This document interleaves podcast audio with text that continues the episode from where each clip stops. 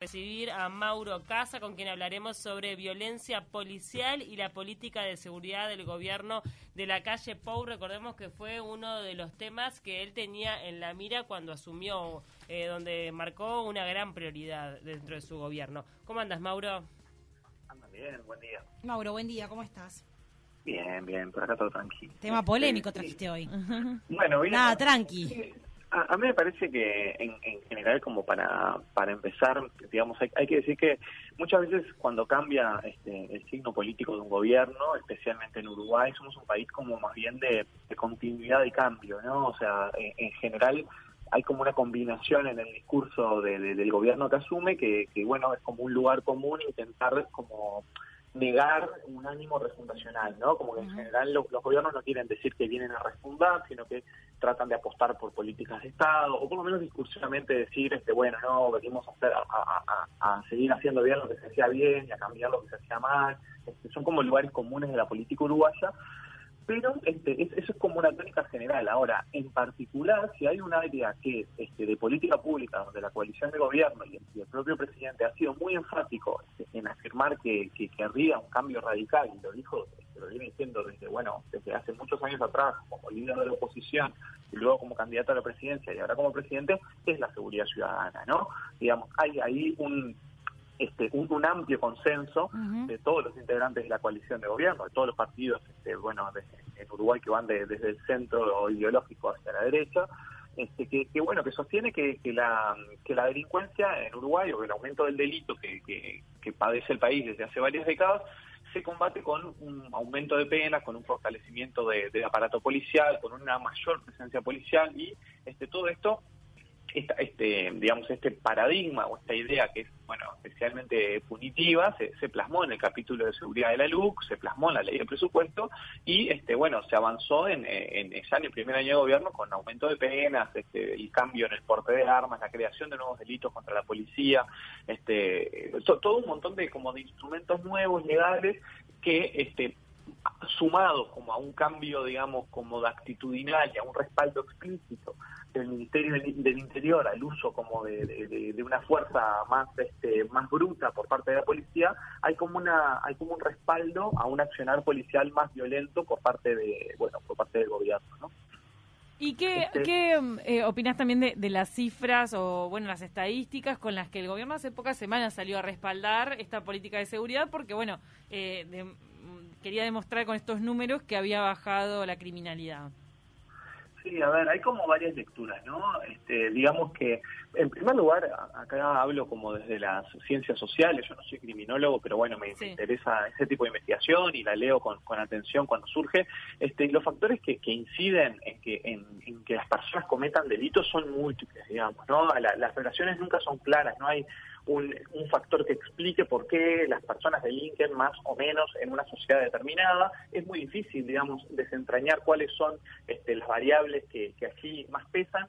Y muchas veces eso, incluso dentro de la ciencia, está bastante teñido de lo ideológico, ¿no? Hay, hay como una caricatura, Sí, sí, que, claro. que, bueno, es, es una caricatura, pero es un poco cierta, que es que en general para la izquierda ideológica, digamos, el delito está más bien vinculado con la pobreza, con los factores sociales, si esa explicación fuera este, cierta, digamos, cuando baja la pobreza o cuando mejoran los indicadores sociales, también bajaría el delito, y eso en Uruguay, por No ejemplo, ocurre. no, no ha- no- no ha sucedido. Durante 15 años este, bajó la pobreza, bajó, este, mejoraron todos los indicadores sociales y el delito igual aumentó. Pero por otro lado, este, para el, más bien la derecha ideológica, el delito siempre está asociado con los costos de delinquir, digamos, que si, que, que si para un individuo delinquir es fácil, o sea, si los costos son bajos, si a ese individuo no lo van a atrapar o si va a pagar penas bajas, va a aumentar el delito. Por lo tanto, más bien para la derecha suele ser, este, la hipótesis suele ser que si aumentamos las penas, este, va a bajar el delito. Y eso tampoco ha ocurrido en Uruguay, porque en Uruguay las penas este, este, vienen aumentando desde hace décadas, ¿no? Desde, este, desde la dictadura militar para acá, retorno a la democracia, o sea, todos los cambios que se han hecho en el Código Penal en los últimos 30 años han sido para aumentar las penas y el aumento de penas es una gráfica que va, eh, digamos, son, son el aumento de penas y la comisión de delitos van en el mismo sentido, aumentan las penas e igual siguen aumentando los delitos. Entonces, es como que mm, ninguna de las dos hipótesis que uno puede puede encontrar como ideológicamente más este, más repetidas eh, no suelen tener demasiado respaldo empírico, ¿no? Pero bueno, eso eso este, es como en un sentido más teórico. Ahora, en un sentido más práctico, digamos, es real, que el, el, el, Ministerio del Interior muestra cifras donde, bueno, donde hay, hay una leve mejoría, hay un leve descenso en la comisión de, varios delitos importantes, sobre todo delitos violentos en Uruguay durante el último año, pero bueno, estamos hablando de un año tan particular que es muy difícil realmente eh, atribuir causalidad, ¿no? Decir que eso sucedió porque este, mm. por las políticas que ha aplicado el Ministerio del Interior. Sí, cuando la movilidad bajó un montón, digo, hubo un montón de cambios a nivel sociales que, bueno, claro, y eso hay que investigarlo más en profundidad. A ver, eh, descriptivamente está bien, yo por lo pronto, este digamos, pienso que, el Ministerio del Interior este, está dando cifras que son reales. Ahora, han pasado muchas cosas este año, ha bajado mucho el nivel de denuncia también. Ha, sido, este, en ese sentido, como también más difícil para, para la sociedad, para las personas en el contexto de la pandemia, denunciar delitos. Entonces, hay que ver, ¿no? Cuánto de esto es que efectivamente, eh, cuántos de estos delitos efectivamente sucedieron menos, cuánto hubo de menos denuncia, cuánto hubo también de, este, de explicación de esto por la, la, menor movilidad y porque las personas han estado más, más encerradas en sus casas, ¿no? Este, pero en fin, digamos, eh, de todos modos es una buena noticia, digamos, que, que haya, que haya descendido el delito o que haya descendido al menos la cifra que presenta el Ministerio del Interior. Ahora, la pregunta que nos tenemos que hacer es cuál es el costo que estamos dispuestos a pagar como sociedad para mejorar en estos indicadores, ¿no? Porque pareciera haber como una lógica donde el ministro del Interior parece que nos está proponiendo que la única forma de reducir el delito o que la forma o que, o que hay como una bala la idea de que el delito se reduce cuando este el, el ministerio respalda explícitamente un accionar policial que muchas veces durante el último año ha generado preocupación para las organizaciones de derechos humanos, para la Institución Nacional de Derechos Humanos. El año pasado hubo un episodio que nos pareció bastante lamentable, que fue, este, bueno, con Afuera Punta Carretas. Sí, con todo el caso del episodio de violencia policial en Punta Carretas, donde, bueno, donde el Ministerio del Interior, donde el ministro de la Rañaga salió a respaldar explícitamente a la policía. ¿Fue lo de la persona en situación de calle y el perro o no? No, fue una, fue una señora que había ingresado al shopping, aparentemente había robado un chocolate, eso no, no se comprobó, pero sí hay imágenes que, que, muestran eh, un, bueno como la policía golpea a la mujer la sube arriba un patrullero la fuerza la tira al piso bueno se ven unos, unos segundos lamentables de cómo la policía este quiere detener a una mujer que en su momento también estaba como un poco sacada este, y se da unas maniobras raras. Y, que el ministro respaldó al, el accionar policial. Recordemos el último episodio, ¿no? que es el del fin de semana de un chiquinín en, Plaza Varela que fue golpeado por los policías para que para que borrara algo de su celular. Sí, Mauro, ahora vos decías el tema de la seguridad que está muy relacionado a los bandos políticos. Eh, y la izquierda cómo, cómo lo relaciona lo que es eh, la actividad delictiva y la derecha también. Bueno, hay todo un matiz ahí que hay que hacer. Ahora, ¿vos pensás, este, como, como análisis, eh, si se está de alguna forma poniéndole la lupa al accionar policial en un gobierno de derecha porque estamos con un gobierno de la calle Pou o pensás que no? A ver, yo creo que eh, hay eh, señales que están dando las autoridades más importantes del gobierno en materia de seguridad, que son el presidente y el ministro del Interior, que son preocupantes. Cuando el ministro dijo el año pasado que no escucha las recomendaciones de la Institución Nacional de Derechos Humanos porque considera que esa institución es un comité de base del Frente Amplio, a ver, y, que es inconstitucional la ley que la creó, y, bueno, una ley que fue aprobada por todos los partidos políticos en su momento, que el propio ministro de la Rañaga votó cuando era senador. Bueno, este, una ley que, en ese momento tenía directores, que, o sea, los directores de institución son designados por el Parlamento, con acuerdos interpartidarios, en, fin, no importa. Pero bueno, el ministro en ese momento, cuando hace esas declaraciones, está diciendo que la policía va a desoír, digamos, las denuncias que hace la institución encargada del Uruguay de proteger los derechos humanos. A mí me parece gravísimo. El año pasado eso se dijo, este, y, bueno, y fue como que no causó demasiado revuelo, pero para a, nivel público, pero para la sociedad civil organizada y para las personas que, creemos que queremos vivir en una sociedad donde haya este, niveles razonables de seguridad, pero también este, niveles más razonables aún de, protección de las libertades y de los derechos individuales, a mí me preocupa mucho que un ministro del Interior se exprese de esa manera, ¿no? Hay un convencimiento también en el gobierno de que, bueno, de que este es el modo de atacar el problema, y más allá de eso, hay como una justificación de que, bueno, de que la gente nos votó para esto, ¿no? Está como esta idea de que decir, de que el cambio político que se dio en 2019 tiene que ver con que, en parte, las personas, eh, la mayoría de los uruguayos estaban apoyando niveles este, de, mayor represión policial y, de, de, todas maneras digo siempre fue muy significativo que la calle haya puesto a la Rañaga como ministro del Interior después de todo lo que fue la campaña de Vivir sin Miedo. O sea ya hubo un mensaje desde el vamos. Eso también es claro no a, mí acá me parece que también hay que problematizar esta idea. no Por un lado, hay que ver qué tan buena justificación de una política pública es decir la gente no votó para esto. No, Eso no igual yo no sé si la gente lo votó para la represión, como vos decías, que no comparto ese concepto. Es para que baje la criminalidad. Lo que yo quiero eh, matizar el es. El gobierno se mantuvo con la seguridad porque era uno de los problemas importantes que venía sufriendo el país y de alguna forma se embanderaron con, bueno, vamos a restablecer el orden a nivel social.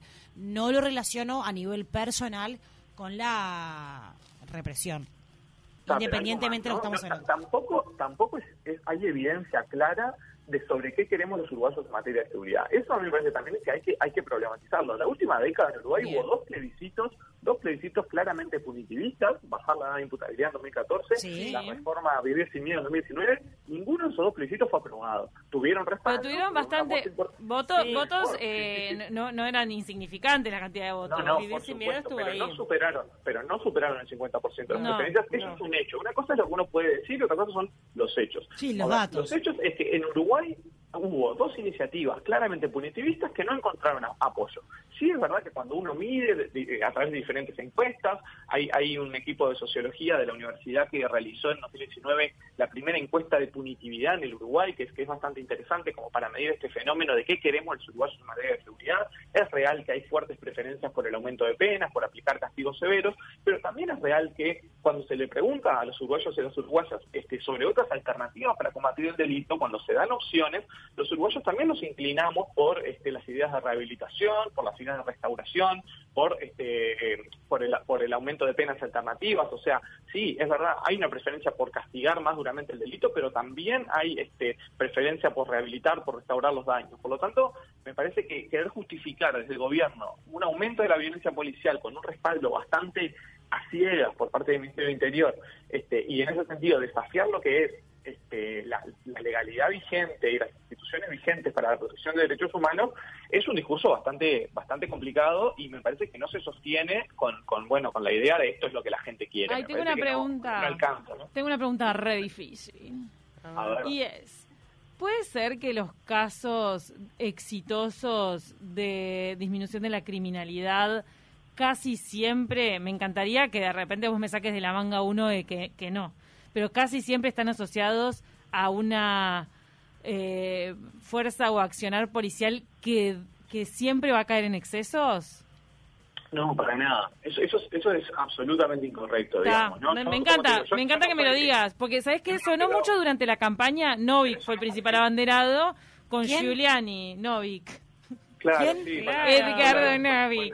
Pero, fue, que, lo trajo a Sí, lo trajo dos o tres veces, que sale mucha plata. Me acuerdo que lo trajo, sí, sí. Y entonces, eh, como que siempre se miraba al modelo de Nueva York, de cómo limpió las calles Giuliani, y también hubo excesos allá. Entonces, en realidad se puede bajar la criminalidad sin excesos. ¿Por qué tiene que estar tan atado eso? Eso es mi pregunta. Como te digo, a mí me parece que estamos hablando de un tema donde este, es súper complejo encontrar políticas públicas que hayan funcionado en el mundo y que sean fácilmente trasladables de un país a otro, pero hay casos que son muy interesantes, que se han llevado adelante, por ejemplo, en algunas localidades de Colombia, en Medellín, en algunos ah, lugares donde, donde, uno encuentra que lo que hubo fue un trabajo mucho más de policía comunitaria, un trabajo mucho más de prevención este, de las conductas delictivas, de rutas de salida para aquellas personas que estaban este, cercanas como al mundo del delito o cercanas o, que tenían una mayor probabilidad de caer en la comisión de delito. Hay que, o sea, el este, MIDES ahí cumple un rol fundamental en realidad. en, el, en el gobierno anterior se hacía eso, se articulaba mucho MIDES. Y mi interior. Sí, este, a mí me parece que, que a ver, yo no, no tengo este, muchas veces... Eh, en estas cosas a los que venimos como del palo académico se, nos pide, bueno, está, pero está la crítica, pero ¿cuál es la solución? no Bueno, no, hay, en estos temas este, son políticas públicas que requieren de una integralidad, que son súper complejas, en general no es lo que la gente quiere oír, a la gente le embola cuando le dice, no, esto es un tema complejo y no sé qué, pero es la realidad, digamos, eh, no, son cosas que no se no se resuelven este, de, una manera lineal, no se resuelven linealmente con el aumento de penas, no se resuelven con tener una policía, eh, llamémosle como de, de, garrote fácil o de gatillo fácil, que también tiene riesgos enormes. Hay países de nuestra región donde lo, lo hemos visto, como en Brasil, como en Colombia, como en México, que se han hecho inversiones eh, fabulosas, si uno lo quiere decir, o también aterradoras en, en, aumento de, del arsenal este, de policial en aumento de la presencia policial y en una policía mucho más militarizada, mucho más combativa, más violenta, y eso no ha mejorado nada este, la, seguridad de su Pero eso no, no, disminuye, porque yo, yo, por ejemplo, Mauro, que, que, trabajo en la calle para Telemundo y ando en barrios y y voy a lugares, asentamientos y veo la presencia policial, veo un incremento de la presencia policial, veo la geo, veo camionetas de policía. Eh, yo creo que eso de alguna forma hace que la gente se, se, repliegue y no vaya a cometer el delito. Creo que de alguna forma intima a que los delincuentes no hagan los delitos al menos con la presencia policial. Me parece que eso un paso es. Bueno, vos decís que tampoco. no, no, quizás sí, quizás la disuasión sea algo algo positivo, puede ser. Ah, yo también constato que hay hay una presencia policial este más importante o por lo menos más visible este, en, en, toda la ciudad de Montevideo, al menos o en los barrios de Montevideo donde, yo donde yo transito. Eso es real y, quizás eso tenga un efecto este disuasivo. Ahora, la pregunta es, más allá del efecto disuasivo, si queremos vivir en una sociedad donde este, unos gurises que están haciendo un poco de ruido en una plaza van a ser abordados por la, la por la Guardia no, Por supuesto, hay un límite, hay un límite. Una cosa es abordarlo. Igual pedir la cédula es, es legal. Por, supuesto, todo lo que viene después no lo es. Las personas nos tenemos que acostumbrar de repente como a, tener cierta otra relación con la policía, ¿no? En Uruguay el vínculo. Lo que pasa es que el uruguayo. Pero acá no se respeta la policía. exacto, no se respeta. Claro. Eh, eh, ni el joven ni ningún uruguayo respeta a la policía. Pasó en Rocha, a ver, que, que, le pegaron. Y en realidad ahora me haces pensar. También, ¿no? El respeto no se logra este, a, los palazos. No, por supuesto que no. Lo que pasa es que a veces, digo, ¿sabes? Lo, lo, que pasa es que realmente. La, ahí ya eh, entramos a otra tema, porque digo, tiene que ver con la formación de los policías, con los sueldos sumergidos y, bueno, con un montón de cosas. ¿no? Necesitamos una policía mucho más profesional, mucho más formada, este, mucho más educada, con mucho mejores salarios. Todos estos son factores que creo que son este, muy relevantes y en los cuales hay que, hay que poner el ojo. Ahora, eh, también tengamos claro una cosa más, que es decir, el episodio de Plaza Varela nos sorprende y nos indigna porque sucede en la Plaza Varela que queda eh, casi que en el corazón de Positos de la ciudad de Montevideo. Ahora, la violencia policial en Uruguay está... A mí me indigna en Positos o en el Borro.